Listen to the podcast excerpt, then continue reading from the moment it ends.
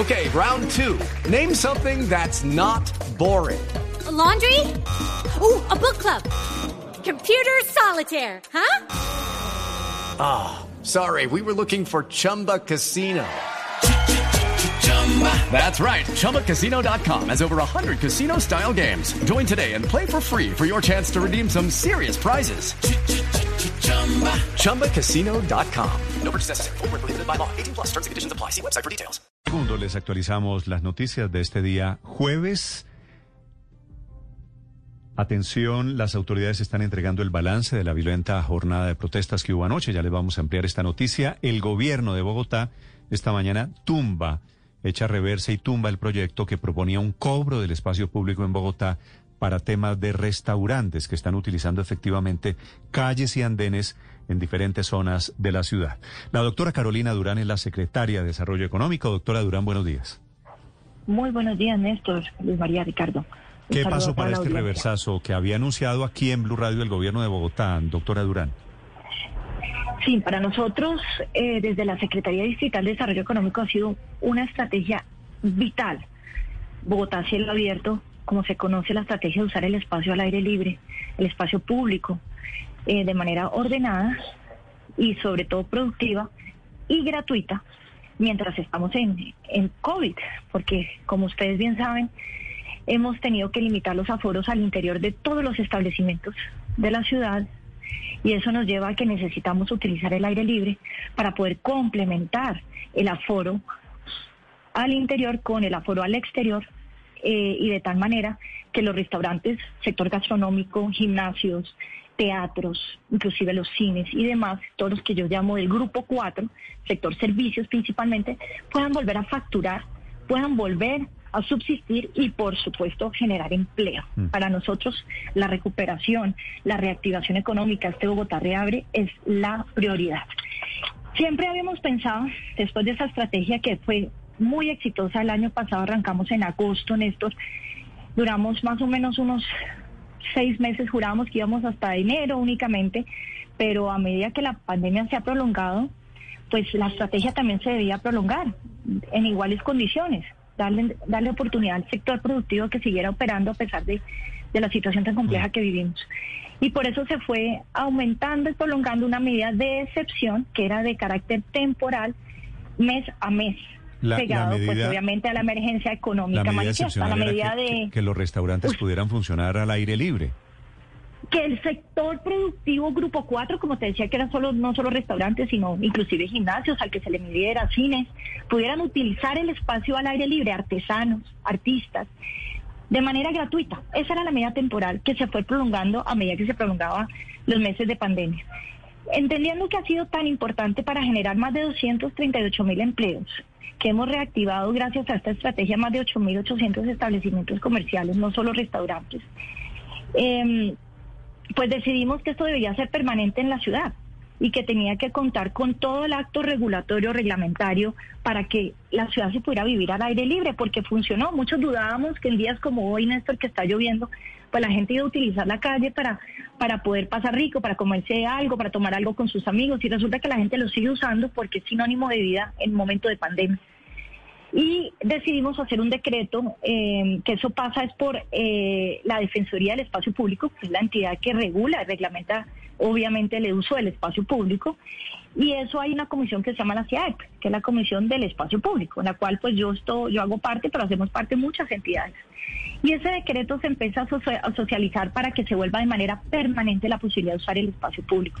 Claro, eso tiene que tener ya un modelo permanente que implica operatividad, que implica sostenibilidad financiera, que implica logística, seguridad, iluminación, para que ya la estrategia quede para siempre, lo que estamos llamando Bogotá a cielo abierto 2.0. La, la, versión permanente del piloto que sacamos. Y ahí es cuando anuncian que iban a cobrar por el uso de ese espacio público. Correcto, Néstor. Ahí es cuando dicen, porque el espacio público, digamos, siempre siempre ha tenido un, un, costo y ha tenido una reglamentación y ha sido bastante complejo en, en, administraciones y en momentos pasados poder utilizar el espacio público como lo utilizamos en pandemia. Eh, realmente era muy limitado lo que uno podía hacer en las calles y en las vías de Bogotá. Mm.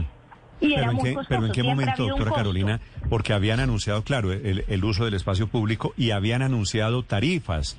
Estos restaurantes en esta zona tanto, tanto de, de plata mensual. Y ahora explíqueme por qué se arrepienten de eso.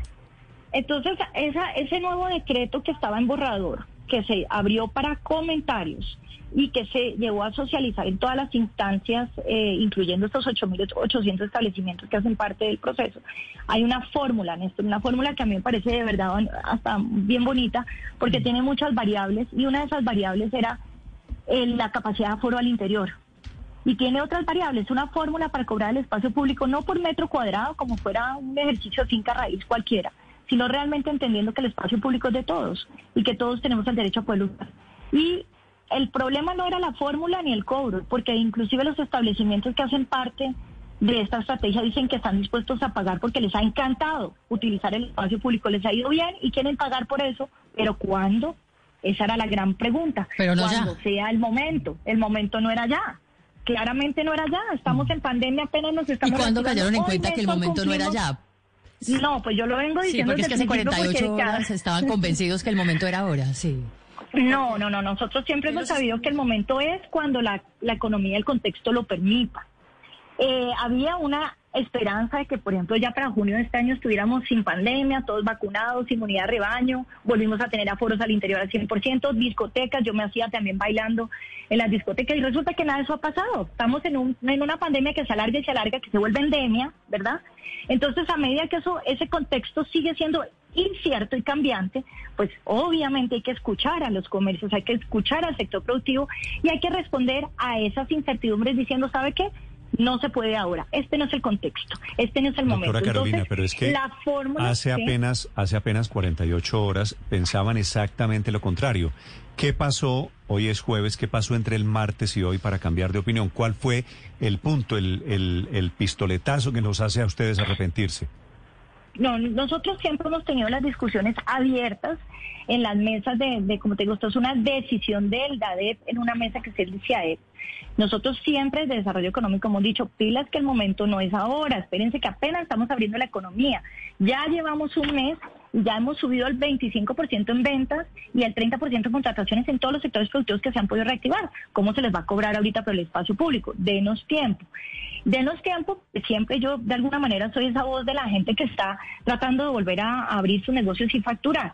En ese sentido, obviamente, eh, el DADEP, eh, la Secretaría de Gobierno, debo admitir, eh, obviamente la alcaldesa, eh, se dieron cuenta que era importante darle un poco más de respiro. Eso, por eso los comentarios, el decreto que se, circuló hace unas dos, tres semanas, proyecto de decreto borrador, estaba abierto comentarios y debo decir que los gremios, debo decir que los gremios como FENALCO, al cual quiero reconocer, ha estado con nosotros en la mesa, los de, los de los parques temáticos también, por ejemplo, nos han estado acompañando y ese trabajo coordinado entre el sector público y, y privado fue el que realmente llevó a que con datos y cifras dijeran, mire, ¿sabe qué? Sí. Este no es el momento para Pero- cobrar. Cobren, sí, pero cuando se pueda, ahora no.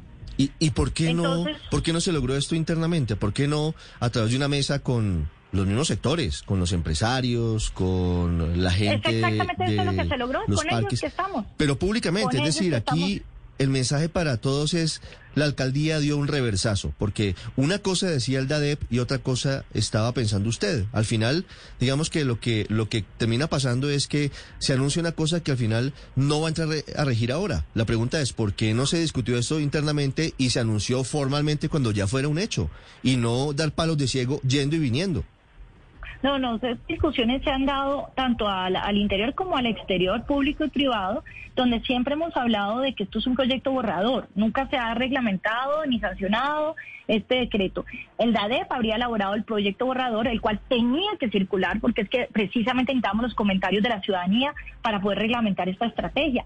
El Consejo de Bogotá ha sido fundamental en este proceso, fundamental los concejales de todos los partidos, tanto del partido eh, Alianza Verde como el- los partidos de la oposición, han acompañado la estrategia de cielo abierto y han dicho, mire, hágalo permanentemente, pero de esta manera. Yo creo que el, el- mensaje más importante ha sido que es un trabajo coordinado, que ha sido un trabajo consensuado y que ha sido un trabajo que, como ustedes bien saben, ha sido consciente de los tiempos que vivimos. Entonces ahora cielo abierto continúa, que eso es, eso es una maravilla para la ciudad, continúa siendo gratuito durante el 2021. La fórmula del cobro del espacio público siempre ha existido, ahora tiene unas variables adicionales que la sofistican todavía más y esa fórmula se va a implementar en el momento en que se considere oportuno. ¿Cuándo? No sabemos. En diciembre vamos a tener una nueva eh, revisión de las circunstancias de la ciudad y del país en ese momento del COVID, de la vacunación, de la inmunidad y demás.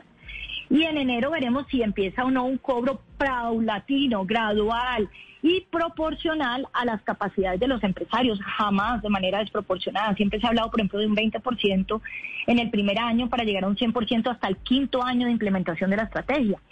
Y ese 20%, como les digo, está en función de una fórmula que incluye componentes como qué tanto aforo puedo tener al interior. Si por alguna razón de la vida tengo cero aforo al interior, no tengo clientela al interior porque no me lo permiten, porque no tengo ventanas, porque no tengo ventilación, porque el COVID sigue y es una nueva cepa, pues a usted no se le va a cobrar y usted puede seguir usando la calle afuera. Entonces yo creo que es una fórmula bonita que deberá seguirse socializando entre la gente para mejorarla y porque esto es un proceso de concertación y de trabajo colectivo, de llegar a acuerdos conjuntos.